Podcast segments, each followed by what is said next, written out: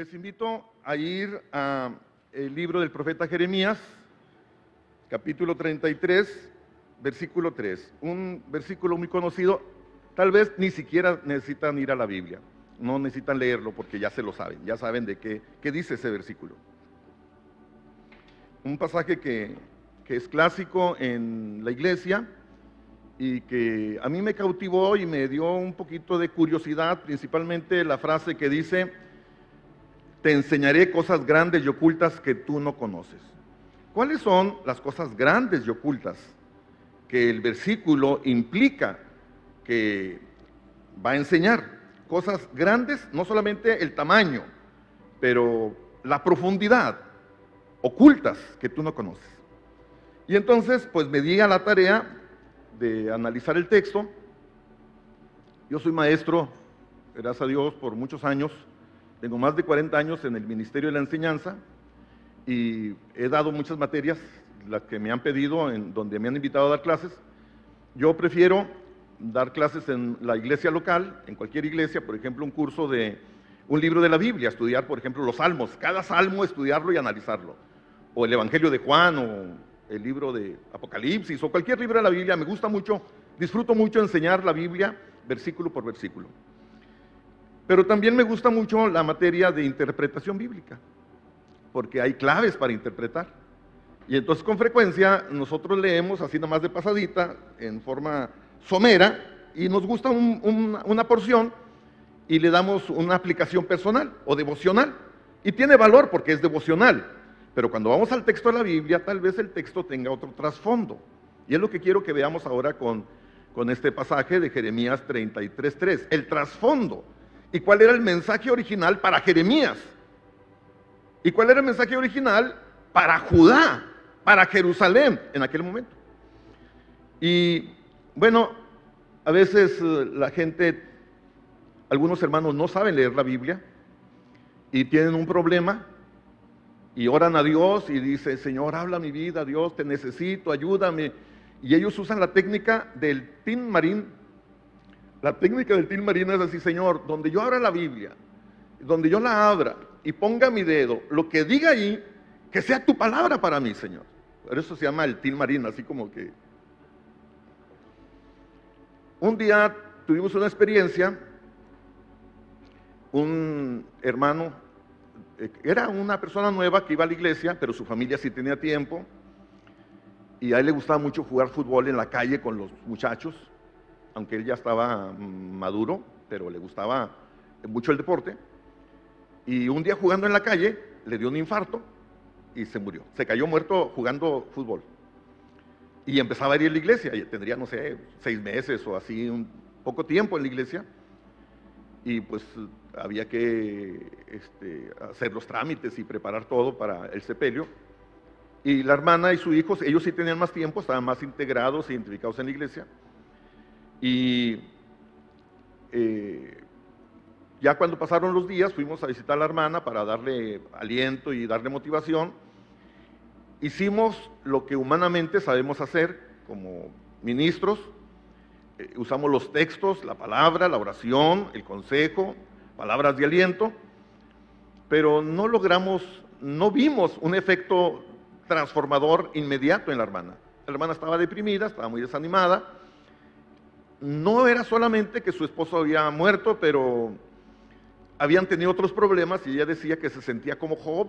A ver, ¿qué más sigue, hermano? ¿Qué más sigue? Y entonces, este, pues nosotros hicimos lo que pudimos y pues nos retiramos y a los pocos días, no sé si un día después o a dos, tres días, era domingo y la hermana fue a la iglesia. Su rostro estaba radiante. Ella estaba Dios había, algo había pasado en su vida. Y ella dice, hermanos, estoy muy contenta porque Dios habló a mi vida. Yo le dije, Señor, te necesito, ayúdame, Padre. Donde yo abra la Biblia y donde ponga el dedo, el versículo que me dé el Señor, lo voy a entender que es tu palabra para mí. Y ella dice, y Dios me habló. Y Dios, el, el texto que, que toqué dice, no temas, no serás más viuda, porque yo soy tu marido, tu hacedor. Entonces para ella fue un bálsamo. Ella entendió que aunque su marido, su esposo ya no estaba, Dios iba a ocupar el lugar de su esposo. Dios no la iba a abandonar. Y bueno, yo soy hermeneuta, yo soy analítico y crítico y doy interpretación bíblica. Si yo le hubiera dicho, hermana, ay hermanita, así con mucho amor, ¿no? Ay hermanita, el texto no significa eso. La hubiera, ella estaba inflada como globo y yo hubiera llegado como alfiler y la hubiera desinflado, ¿no? Ella estaba segura de que Dios había ministrado su vida y que Dios le había tocado. Eso se llama interpretación devocional. Cuando vamos a la palabra y Dios habla a mi corazón, hay una lectura devocional para mí, para mi necesidad. La palabra cobra vida en un momento de necesidad. Sí, pero no es no es el método, no es el mejor método, no es el método correcto para interpretar la Biblia. Así no se interpreta la Biblia. Ese texto no está escrito para las mujeres que pierden a su marido. Ese texto tiene otro sentido para Jerusalén en ruinas. El contexto tiene que ver con una ciudad que ha sido destruida y que se siente abandonada, como el, libro de las lamentaciones. Está hablando de la crisis social de una ciudad. Y aunque pueda haber una aplicación personal, sí, pero ya es una aplicación. El significado original es otro. Y es lo que quiero que veamos del libro de Jeremías. A los que les gusta estudiar, bueno, lo que yo hago, primero busco el trasfondo histórico. Para, contestar cuáles son las cosas grandes y ocultas que Dios quiere revelar. Primero, es interesante analizar que Jeremías era un sacerdote y es el profeta del nuevo pacto. El nuevo pacto es una nueva revelación, es una revelación que Dios está dando a su pueblo. Y Jeremías es sacerdote y además es profeta, los dos grandes oficios en el Antiguo Testamento. Jeremías permanece soltero. Para darle una lección al pueblo, Dios le dice que eso va a ser como una parábola, su soltería, una parábola para Judá. Jeremías profetiza en Judá. Para la época de Jeremías el reino se ha dividido. Tenemos el reino del norte, diez tribus, y el reino del sur, dos tribus. El reino del norte es Israel y el reino del sur es Judá. Y entonces cada, cada reino, aparte de que tiene su rey, son reyes diferentes, casi todos son reyes malos, casi todos se apartan de Dios, pero también tiene sus profetas. Jeremías es profeta del reino del sur, de Judá.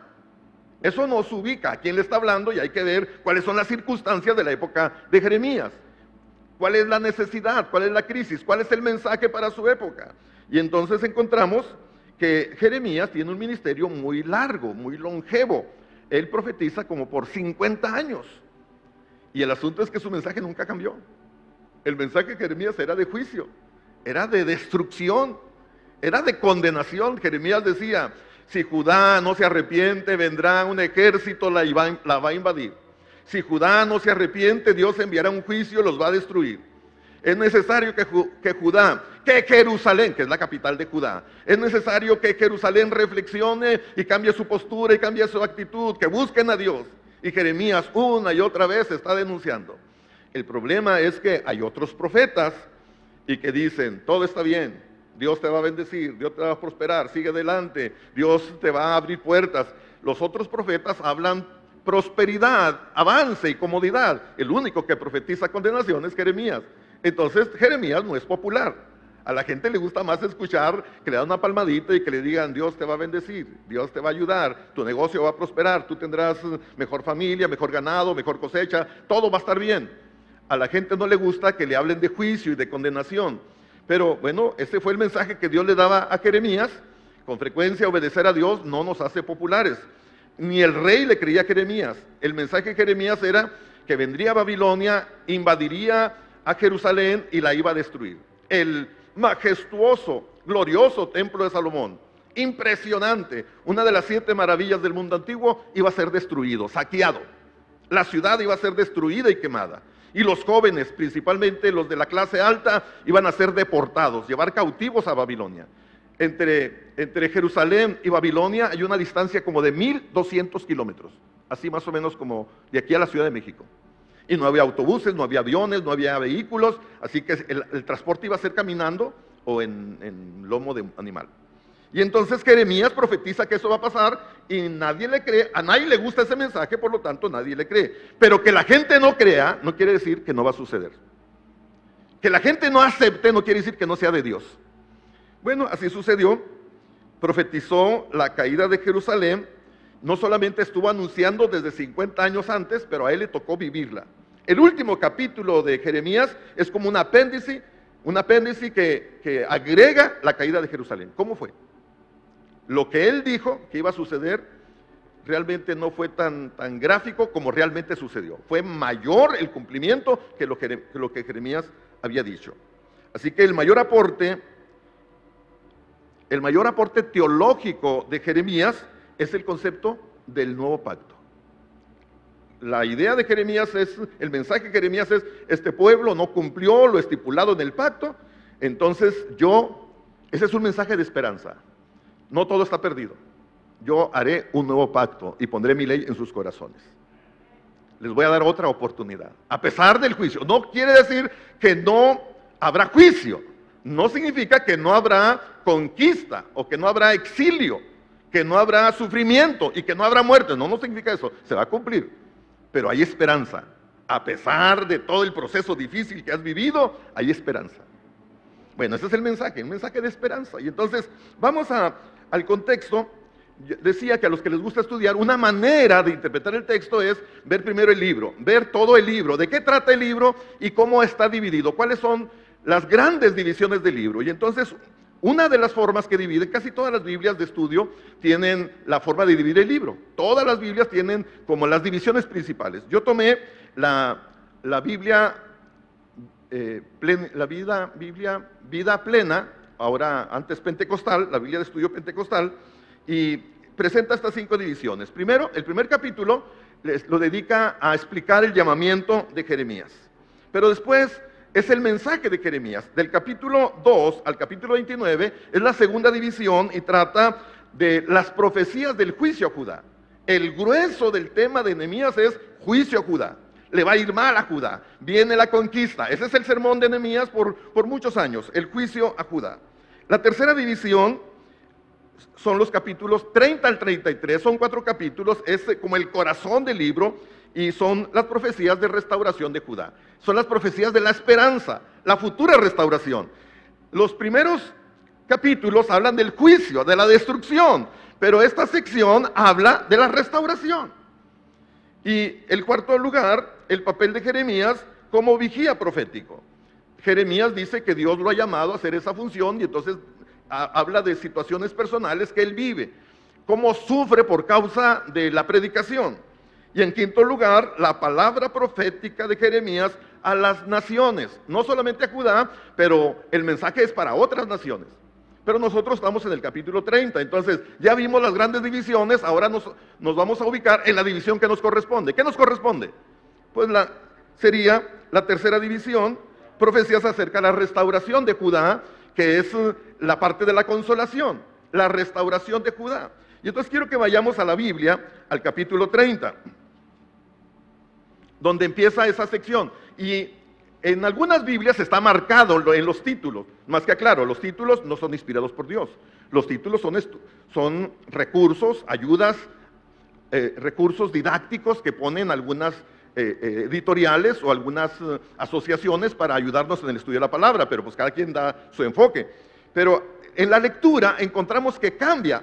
Dice Jeremías 30, palabra de Jehová que vino a Jeremías diciendo, así habló Jehová, Dios de Israel, diciendo, escríbete en un libro todas las palabras que te he hablado porque he aquí que vienen días, dice Jehová, en que haré volver a los cautivos de mi pueblo Israel y Judá, ha dicho Jehová, y los traeré a la tierra que di a sus padres y la disfrutarán. Estas pues son las palabras que habló Jehová acerca de Israel y de Judá. Cuando dice, escríbete en un libro, por eso esta sección abarca las palabras. En el versículo 4 dice, estas pues son las palabras. Estos cuatro capítulos tienen que ver con ese mensaje que se le llama el libro de la consolación. Esos cuatro capítulos se conoce como el libro de la consolación. Es un, un libro aparte, es una sección que Dios le da un mensaje a Jeremías y le dice, quiero que este mensaje lo escribas porque es el mensaje de consolación. Este es el mensaje de esperanza. Este es el mensaje de restauración después del juicio. El juicio viene, la situación crítica vendrá, la crisis social vendrá, pasarán por problemas, habrá muchas muertes, habrá una situación muy complicada, pero después de esto hay restauración, después de esto hay consolación. Por eso se llama el libro de la consolación. Así que los cuatro capítulos, que es la sección que nos corresponde, ya descubrimos que son parte de un libro, un libro que está injertado dentro de Jeremías. Y el libro se llama el libro de la consolación. Entonces el título de mi sermón así se llama, el libro de la consolación. Si una cosa les queda de todo lo que estoy diciendo, es que hay un libro de consolación. Es que Dios es un Dios de consolación. Es que Dios está queriendo ayudarnos a darnos esperanza y darnos consuelo. la cosa no está perdida. Con Dios no perdemos, con Dios siempre habrá esperanza. Con Dios siempre habrá consuelo, siempre podemos confiar en el Señor. No quitará la crisis, no quitará la situación difícil, pero siempre nos dará consuelo. Y entonces, bueno, aquí estamos viendo la, la sección donde se encuentra el texto de estudio, estos capítulos 30 al 34. A esta sección se le llama el libro de la consolación y se divide en cuatro capítulos y cada capítulo es un tema. El capítulo 30 habla de liberación y restauración de Israel. El 31, restauración y reunión de ambas casas bajo un nuevo pacto. El 32, la compra del campo y su significado. Y el 33, promesas de un futuro glorioso para Israel. Y entonces observemos, eh, Jeremías es profeta del sur, en Judá, pero este sermón, este libro de consolación es para los dos, los dos reinos. No solamente es para Judá, pero además Dios le está diciendo que va a venir Israel, las diez tribus perdidas, porque había venido a Siria, se los había llevado cautivos a todas partes. Israel no existía. Israel fue disperso. Mientras que Judá, el juicio es que irá a Babilonia 70 años, pero va a regresar. Pero las diez tribus nunca regresaron, fueron dispersadas a las naciones. Pero aquí la promesa, este capítulo de consolación, no solamente es para Judá, Además, agrega a Israel, pero además agrega a todos los habitantes de la tierra, porque Dios tiene un propósito con todos los seres humanos. Aunque Dios trata con Judá en este caso y va a tratar con Israel para restaurarlo, pero Dios cree en la restauración del ser humano. Dios quiere bendecir cada vida. Cuando la Biblia dice amó al mundo, ahí estamos incluidos todos. Dios tiene un plan y un propósito para nuestra vida. Y entonces la sección que estamos viendo son cuatro capítulos, son cuatro temas, cuatro em, énfasis, pero nos quedamos en el 33, que es el, capítulo en el que estamos. Nomás para decir, como ir depurando, es como, es como este, eh, un rompecabezas. Tenemos la pieza, el versículo 3 es una pieza, pero tenemos 100 piezas o 500 piezas. Nada más tenemos una y vemos esto y vemos un poquito distorsionado. Pero cuando la vemos la pieza en, en conjunto con todo el rompecabezas, nos da un cuadro completo. Yo vivo en San Bernabé, a la altura de los talleres del metro. Y con frecuencia, muchas veces en la mañana que tomo el metro, voy caminando viendo hacia el oriente y está el, Cerro del Topo Chico, grandísimo el Cerro del Topo. Inconmovible, ahí está. Y cuando veo, vengo de regreso y veo hacia el poniente, veo el Cerro de las Mitras. Yo estoy en medio de dos, de dos cerros, yo estoy en un valle. Estamos en medio de dos cerros. Y con frecuencia, pues uno se ve pequeño al lado del cerro. Pero si uno sube al cerro, de arriba del cerro, uno puede ver todo el panorama. Cuando uno sube a una montaña, uno puede ver toda la ciudad. Entonces uno puede tener una visión en el valle o una visión en, la altura, arriba de la montaña. Bueno, vamos, vamos acercándonos. Ahora vamos a la tercera, a la tercera sección para encontrar qué significa cosas grandes y ocultas. Entonces vamos a ver el capítulo 33 y el, capítulo tiene también algunas divisiones. En los primeros 13 versículos del capítulo 33 son promesas renovadas del ensalzamiento de Jerusalén a un puesto honroso entre las naciones. Los primeros 13 versículos, o sea, el versículo 3 es parte de esta sección donde está diciendo es para Jerusalén, donde le dice que aunque va a ser destruida, va a ser quemada y va a quedar en ruinas, pero hay un futuro glorioso. A pesar de eso, al final le va a ir bien a Jerusalén. no solamente es que será una ciudad distinguida e importante para Dios, que seguirá siendo la ciudad de Dios, que será, será la ciudad amada, pero además le dice que será la ciudad más importante del mundo, la ciudad distinguida de las naciones. Ya no solamente lo ubica en su contexto eh, eh, local, pero ahora lo ubica en el contexto mundial, en el contexto internacional. Jerusalén será el centro del mundo. Las naciones vendrán a Jerusalén. Entonces ya eso nos debe llevar a, otra, a otro pensamiento. Es, un, es una lección con énfasis mundial, con restauración mundial. Y bueno, eso ya más o menos a los que saben, ya saben hasta para dónde, para dónde nos estamos dirigiendo. No algo personal ni algo local, aunque no, no, no se quita ni se evita la aplicación personal, la aplicación devocional, pero tiene un alcance mucho mayor. En este caso, la primera sección del capítulo trata de que Jerusalén será destacada en el concierto de las naciones. La segunda parte del capítulo habla de promesas del restablecimiento del oficio real y sacerdotal. Habla de un nuevo orden de reyes y sacerdotes. Pero en este momento eso no es posible porque la ciudad está en ruinas o, o, va a estar en ruinas. Todavía no es destruida, todavía está de pie, pero le está diciendo que le va a ir mal. Como dice la escritura, Dios hace la herida, pero también la sana. Dios nos sanciona, pero también nos cura. Dios nos llama la atención, pero para nuestro bien, como le dijo a Israel, ¿cómo te traje por este desierto? Y pasaste una serie de pruebas, pero a la postre era para hacerte bien. A veces nosotros teníamos, tenemos una, hija, pero ella tenía unos cuatro o cinco años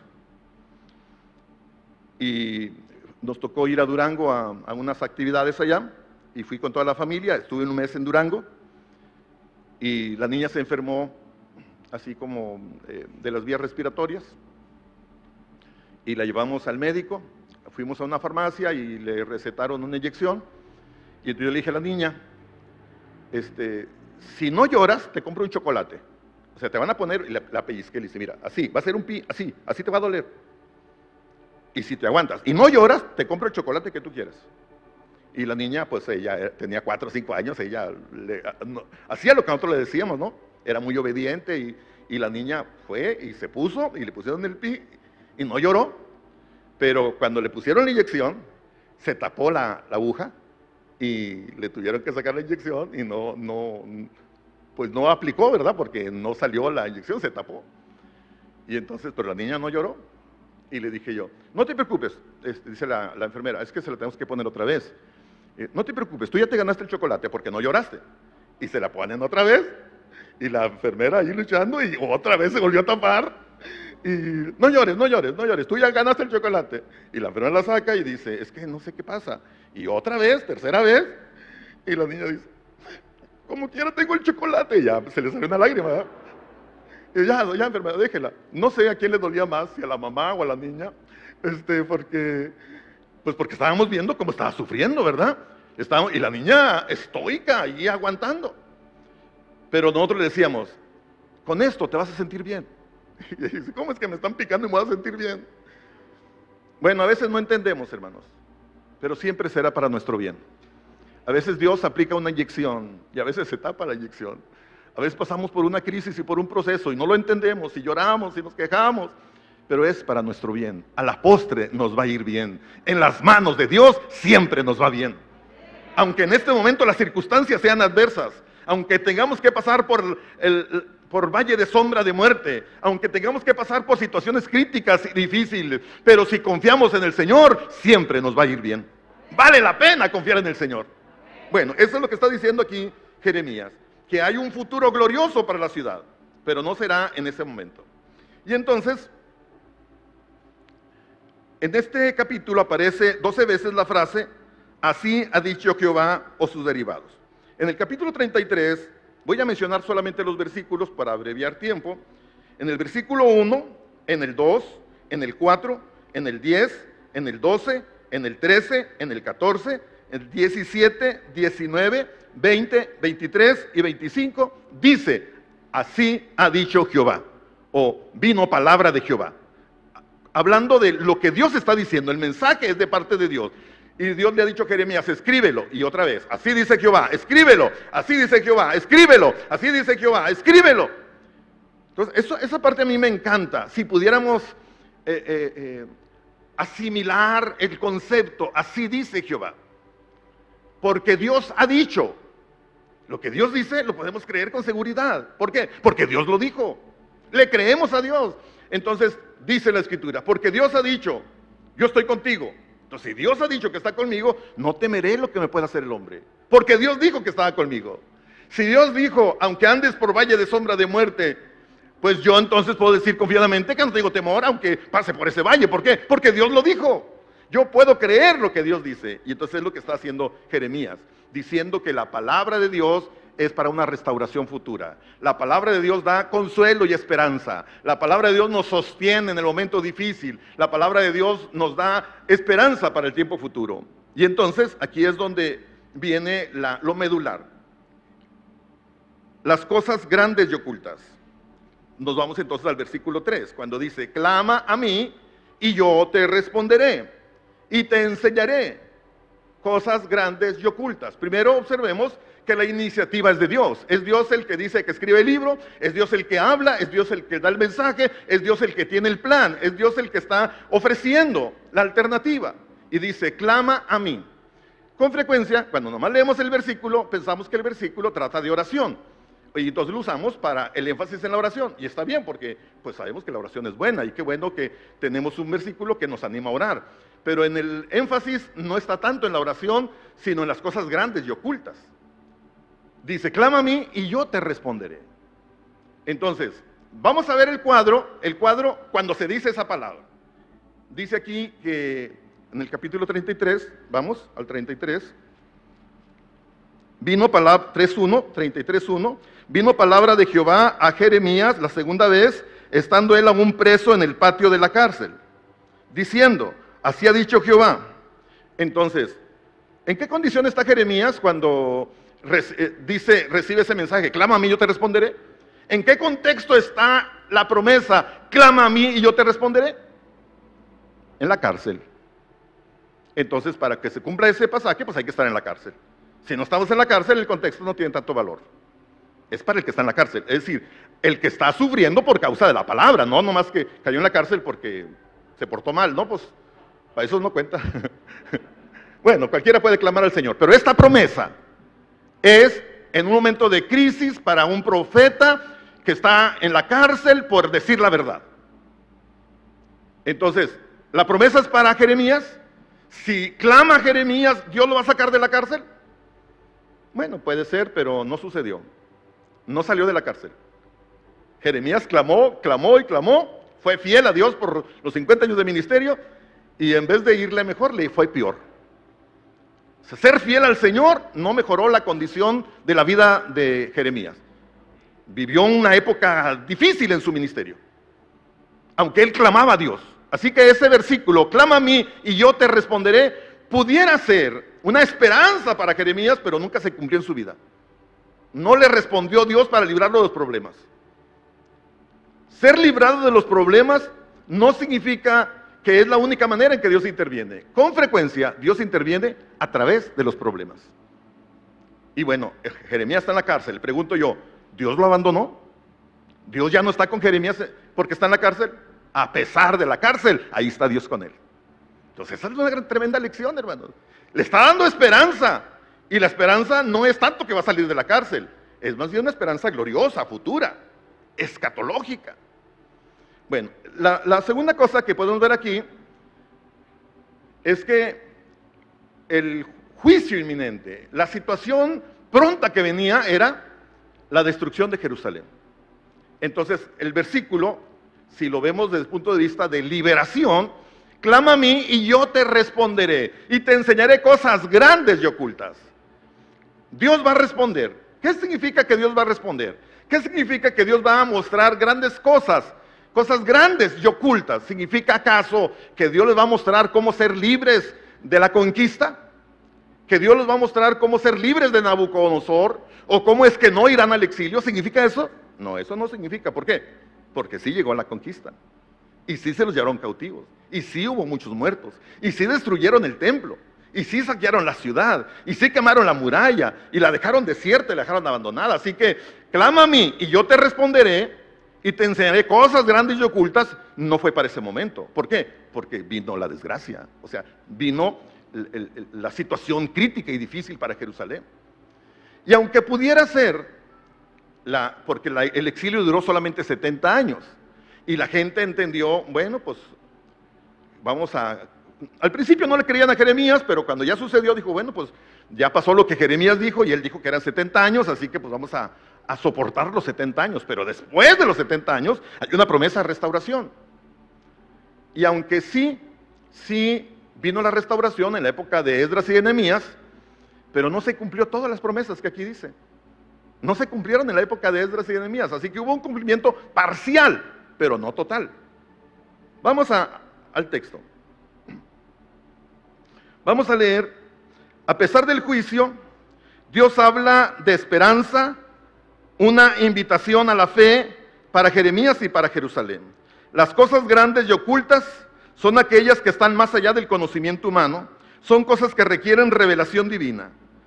Vamos a, leer en el versículo 6, estoy en el capítulo 33 de Jeremías, 6.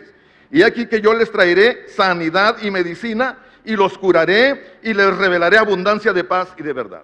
Les traeré sanidad y medicina y los curaré. La gente estaba herida, los curaré. Bueno, sucedió parcialmente en la época de Esdras y Enemías, pero no total. Siete, haré volver los cautivos de Judá y los cautivos de Israel y los restableceré como al principio. Haré volver 70 años de cautividad, los hará regresar, si se cumplió. Pero dice, y los cautivos de Israel. Eso no se cumplió. Israel ya había sido dispersado a las naciones. Está integrando a Israel en el plan de redención completo, redención nacional. Y los restableceré como al principio, que no ha sucedido. Bueno, 1948 Israel fue, fue declarado nación independiente y empezó a ser restaurado, y, pero todavía sigue el retorno de los judíos a Israel. Todavía no se cumple el 100% de la profecía. 8 y los limpiaré de toda su maldad con que pecaron contra mí, y perdonaré todos sus pecados con que contra mí pecaron y que contra mí se rebelaron. Esto habla de un despertar espiritual en Israel. Eso habla de conversión nacional, que en este momento no sucede.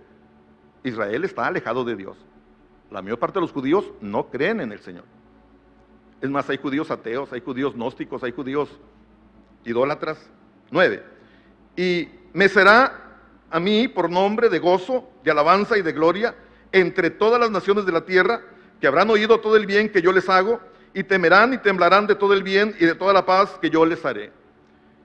En vez de, de sufrimiento, de tortura, de lágrimas, de dolor, dice Dios, será para mí nombre de gozo, de alabanza y de gloria. Pero vean, hermanos, ¿en dónde? Entre todas las naciones.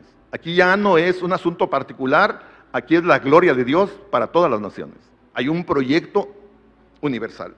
10. Así ha dicho Jehová, en este lugar del cual decís que está desierto, sin hombres y sin animales, en las ciudades de Judá y en las calles de Jerusalén, que están asoladas sin hombre y sin morador y sin animal, dice, este lugar que va a estar abandonado, este lugar que va a estar desolado, mire cómo va a cambiar. En vez de oírse lágrimas, lloro, tristeza, va a escucharse voz de gozo y de alegría, voz de desposado y voz de desposada, voz de los que digan, alabad a Jehová de los ejércitos, porque Jehová es bueno, porque para siempre es su misericordia, voz de los que traigan ofrendas de acción de gracias a la casa de Jehová, porque volveré a traer los cautivos de la tierra, como al principio ha dicho Jehová. Las cosas se van a transformar porque la presencia gloriosa de Dios estará en medio de su pueblo y el pueblo va a responder con alabanza, con acción de gracias. Habrá júbilo y alegría porque hay comunión entre Dios y su pueblo. Pero no en la destrucción. En la destrucción están llorando. Pero aquí la cosa va a ser diferente. Está hablando de un futuro glorioso para Israel. Versículo 12. Así dice Jehová de los ejércitos en este lugar desierto, sin hombre y sin animal, y en todas sus ciudades aún habrá cabañas de pastores que hagan pastar sus ganados, en las ciudades de las montañas, en las ciudades de la Cefela, en las ciudades del Negev, en la tierra de Benjamín y alrededor de Jerusalén, y en las ciudades de Judá aún pasarán ganados por las manos del que los cuente, ha dicho Jehová. Y aquí vienen días, dice Jehová, en que yo confirmaré la buena palabra que he hablado a la casa de Israel y a la casa de Judá. En aquellos días y en aquel tiempo haré brotar a David un renuevo de justicia y haré juicio y justicia en la tierra. Y en aquellos días Judá será salvo y Jerusalén habitará segura y se le llamará Jehová justicia nuestra. Entonces encontramos que las cosas van a ser diferentes. Hay un futuro glorioso para el pueblo del Señor, pero tiene que pasar por un proceso. A nosotros no nos gustan los procesos, porque a veces los procesos son difíciles, son duros. Una mujer embarazada tiene el proceso del embarazo, nueve meses, y padece ciertas incomodidades, el proceso del embarazo, y a veces se complica. Y el momento del parto es muy doloroso, es, hay sufrimiento y hay dolor. Y Jesús dijo que la mujer existe la posibilidad y corre el riesgo hasta de perder la vida en el momento de dar a luz. Dice, pero cuando nace el niño, se le olvida todo. El gozo de ver a la criatura hace que se olvide todo el proceso. Pero si no hay proceso, no hay niño. Algunas mujeres quieren niños sin proceso. Y en la vida cristiana a veces así sucede. Queremos resultados sin proceso. Queremos que nos vaya bien, queremos nueva vida sin proceso. Queremos que nos vaya bien, queremos todas estas bendiciones, pero sin proceso. Cuando la mariposa, antes de que salga a las alas, es un gusano y está en una larva. Y tiene que romper la funda y tiene que luchar para salir. Y cuando está luchando para salir de su capullo, está ese esfuerzo que hace, arroja un pigmento que hace el colorante de las alas y entonces el esfuerzo le ayuda a volar. A nosotros nos gusta el colorante y volar, pero no nos gusta ser gusanos. No nos gusta pasar el proceso. Y es más, a veces bien intencionados, padres de familia o amigos, familiares, bien intencionados, queremos ayudar al que está pasando un proceso para que no sufra. Queremos ayudar a la mariposa, el gusano, queremos ayudarlo a que salga el capullo. Tomamos unas tijeras y rompemos el capullo y dice, para que salgas pronto. Y va a salir, pero nunca será mariposa. Porque le estorbamos en el proceso. El proceso es necesario. El proceso es una bendición. Porque finalmente Dios lo usará para transformar nuestra vida, para su gloria. El proceso que Dios permite que pasemos es un proceso para la gloria de Dios. Hay esperanza para el pueblo del Señor. No todo está perdido, no todo es juicio, no todo es destrucción, no todo es conquista, no todo es invasión, no todo es sufrimiento. Finalmente la gloria de Dios se va a manifestar en el pueblo del Señor. En los que confían en Dios les va a ir bien. Podemos alabar al Señor porque Él tiene un propósito para nuestra vida. La promesa de Jeremías 33.3 implica cárcel y sufrimiento por causa de ser fiel a Dios. Dios consuela a Jeremías en la cárcel y al pueblo que irá al exilio con una esperanza futura. Jeremías clama para que Dios lo libre de la cárcel, el pueblo clama para que Dios lo libre del exilio, pero Dios les muestra su glorioso plan futuro en el milenio, en la eternidad. Es profecía de doble cumplimiento, parcialmente en la época de Esdras y de Nehemías, pero el cumplimiento futuro es la era mesiánica. El resumen de Jeremías 33.3 es que debemos clamar al Señor, pues puesta la mirada en la esperanza bienaventurada, el plan mayor de Dios, aunque las circunstancias sean adversas, aunque sigas en la cárcel, aunque haya oposición, aunque el enemigo avance, debemos seguir confiando en el Señor, aunque no veamos respuesta inmediata. Y entonces es aquí donde yo creo que tenemos que hacer alpinismo espiritual.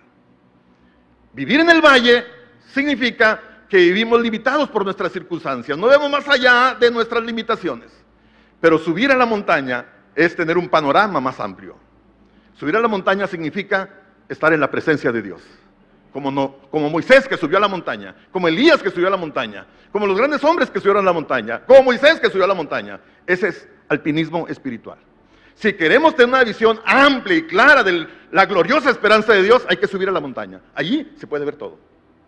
En el valle no se ve todo. En el valle estamos limitados por las circunstancias, decimos que no se puede porque estoy limitado. Sí, nosotros estamos limitados, pero Dios no está limitado. Dios es un Dios ilimitado. Todo cambia. Cambia la cultura, cambia la economía, cambia las personas, cambia el dinero, cambia la política, pero Dios no cambia. Dios sigue siendo el mismo de ayer, de hoy y por los siglos. Por eso vale la pena confiar en el Señor. Y entonces, yo veo en la Biblia, la Biblia dice monte, pero en un monte para nosotros significa un cerro. Y bueno, Monterrey es la ciudad de las montañas. A veces he parafraseado ese versículo del Salmo 125.1 que dice, los que confían en Jehová son como el monte de Sión que no se mueve, sino que permanece para siempre. Como Jerusalén tiene montes alrededor de ella, así Jehová está alrededor de su pueblo desde ahora y para siempre. Y lo he comparado con Monterrey como diciendo, eh, los que confían en Jehová, los que confían en el Señor son como el cerro de la silla que no se mueve, sino que permanece para siempre. Como Monterrey tiene cerros alrededor de ella, así el Señor está alrededor de su pueblo para ahora, desde ahora y para siempre. Y entonces yo veo que cada monte, hacer alpinismo espiritual, subir a la montaña, hay como diferentes formas. Veo el alpinismo del sacrificio, como el monte Moria, donde subió Abraham con Isaac, porque Dios le dijo que sacrificara a su hijo. El, el monte del sacrificio. O el monte Oreb, donde Dios se le presentó a Moisés una teofanía, la zarza ardiendo, el monte de la santidad. Quita las sandalias porque el lugar que estás pisando es tierra santa. O el monte Sinaí, el monte de la palabra, donde Dios habla al pueblo y Dios le da los mandamientos a Moisés. Subir al monte de la palabra. En la palabra conocemos la voluntad del Señor. El monte Carmelo, el monte de la fe, alpinismo espiritual, para tener una visión más amplia, es necesario confiar en lo que Dios dice. Como Elías, el monte Carmelo, donde Elías desafió a los profetas de Baal. Y el monte de la redención, el monte Calvario, donde subió Cristo. Así que si queremos tener una visión más amplia de la esperanza bienaventurada, del consuelo de Dios, lo que dice el libro del consuelo, lo que dice es que tenemos que subir a un lugar más alto. Para tener esa confianza, la esperanza del cristiano, aunque puede tener esperanza inmediata si está en la cárcel como Jeremías, puede tener una esperanza más o menos cercana como eh, la conquista de Babilonia, pero la esperanza que Dios espera que el creyente tenga, si tiene su vista puesta en Dios, puesta en las alturas, entonces eso sobrepasa cualquier problema sobrepasa la cárcel, sobrepasa las situaciones difíciles, sobrepasa la conquista, sobrepasa Babilonia, sobrepasa todo, porque Dios es sobre todos. Es Señor no solamente en la tierra, debajo de la tierra, pero también es Señor en los cielos. Así que el mensaje de Jeremías 33.3 nos invita a buscar a Dios, nos invita a refugiarnos en el Señor, pero no solamente refugiarnos en las necesidades pequeñas, es una promesa de que Dios va a responder. Es como el semáforo. El semáforo siempre da una señal, siempre responde. Verde quiere decir adelante. Pero si está en amarillo es respuesta, precaución. Pero si está en rojo está diciendo no te muevas. En rojo dice alto. Dios siempre responde. No siempre responde que sí. A veces responde precaución y a veces responde no te muevas. Pero Dios siempre responde. Pero además de la promesa de respuesta dice hay un futuro glorioso. Te enseñaré cosas grandes y ocultas que tú no conoces. A la luz de la eternidad, todo lo demás es pequeño, es efímero, es pasajero. Vale la pena poner nuestra confianza en Cristo Jesús. Yo les invito a que inclinen su rostro y que oremos al Señor y que le digamos, Señor, aumentame la confianza en ti, aumentame la fe, Señor que podamos tener la esperanza bienaventurada, puesto los ojos en Jesús, el autor y consumador de la fe. Que podamos poner nuestra vista en la eternidad. Eh, todos vamos a pasar, todos somos transitorios. Un día Dios nos va a llamar, un día vendrá el Señor por su pueblo. Esto, lo terrenal pasará, pero lo, lo eterno permanecerá. Por eso debemos poner nuestra confianza en las cosas eternas.